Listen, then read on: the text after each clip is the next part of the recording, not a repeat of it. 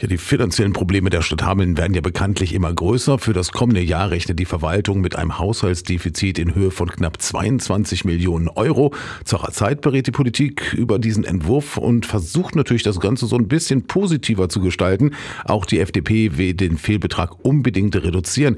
Jeder Euro zählt, sagt ihr Fraktionsvorsitzender Rüdiger Zemlin. Es geht ja darum, dass wir dafür einen Kredit aufnehmen müssen und den nicht zurückzahlen können. Das heißt, wir müssen dann wieder einen neuen Kredit aufnehmen, um die Zinsen zu zahlen für den Kredit. Ich will es an einem Beispiel machen, wenn wir eine Million jetzt einsparen oder durch andere Einnahmen bekommen würden, dann brauchten wir dafür keinen Kredit aufzunehmen. Das heißt, wir müssen 4% Zinsen zahlen für den Kredit. Das heißt, wir müssen dann 40.000 Euro an Zinsen zahlen und dann haben wir nächstes Jahr die Schulden plus die 40.000 und dann sind wir bei 1,1 Millionen nach drei Jahren.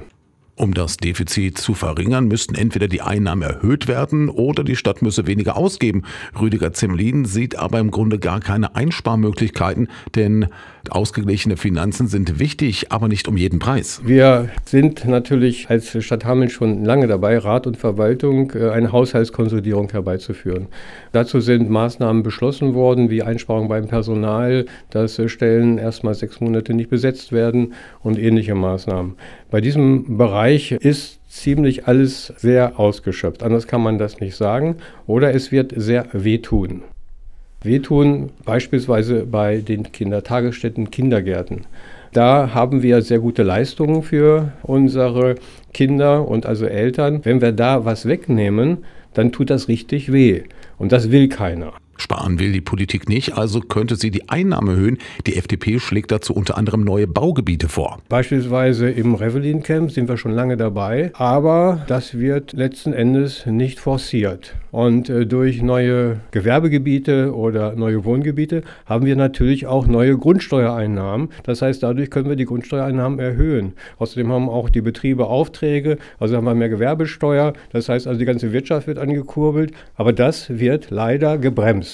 Und darüber hinaus kann sich Rüdiger Zemlin auch eine geringe Erhöhung der Grundsteuer vorstellen, um die Einnahmen der Stadt zu erhöhen. Wie gesagt, jeder Euro zählt. Man kann sich jetzt überlegen, würde man jetzt beispielsweise nur 10 Punkte erhöhen, von 600 auf 610, dann haben wir in drei Jahren mehr Einnahmen von einer Million. Ist die Überlegung, nehmen wir Schulden auf oder nehmen wir diese Schulden nicht auf und erhöhen die Steuer? In dieser Bredouille sind wir. Will man dafür sorgen, dass der Haushalt bereinigt wird und die Schulden nicht ins Extreme gehen? Oder machen wir den Weg? Meine reine persönliche Meinung ist, diese Erhöhung wäre für den einzelnen Bürgern relativ gering, wenn man es nur 10 Punkte erhöht. Aber im Verhältnis zur Verantwortung zum Haushalt wäre das eine gute Lösung.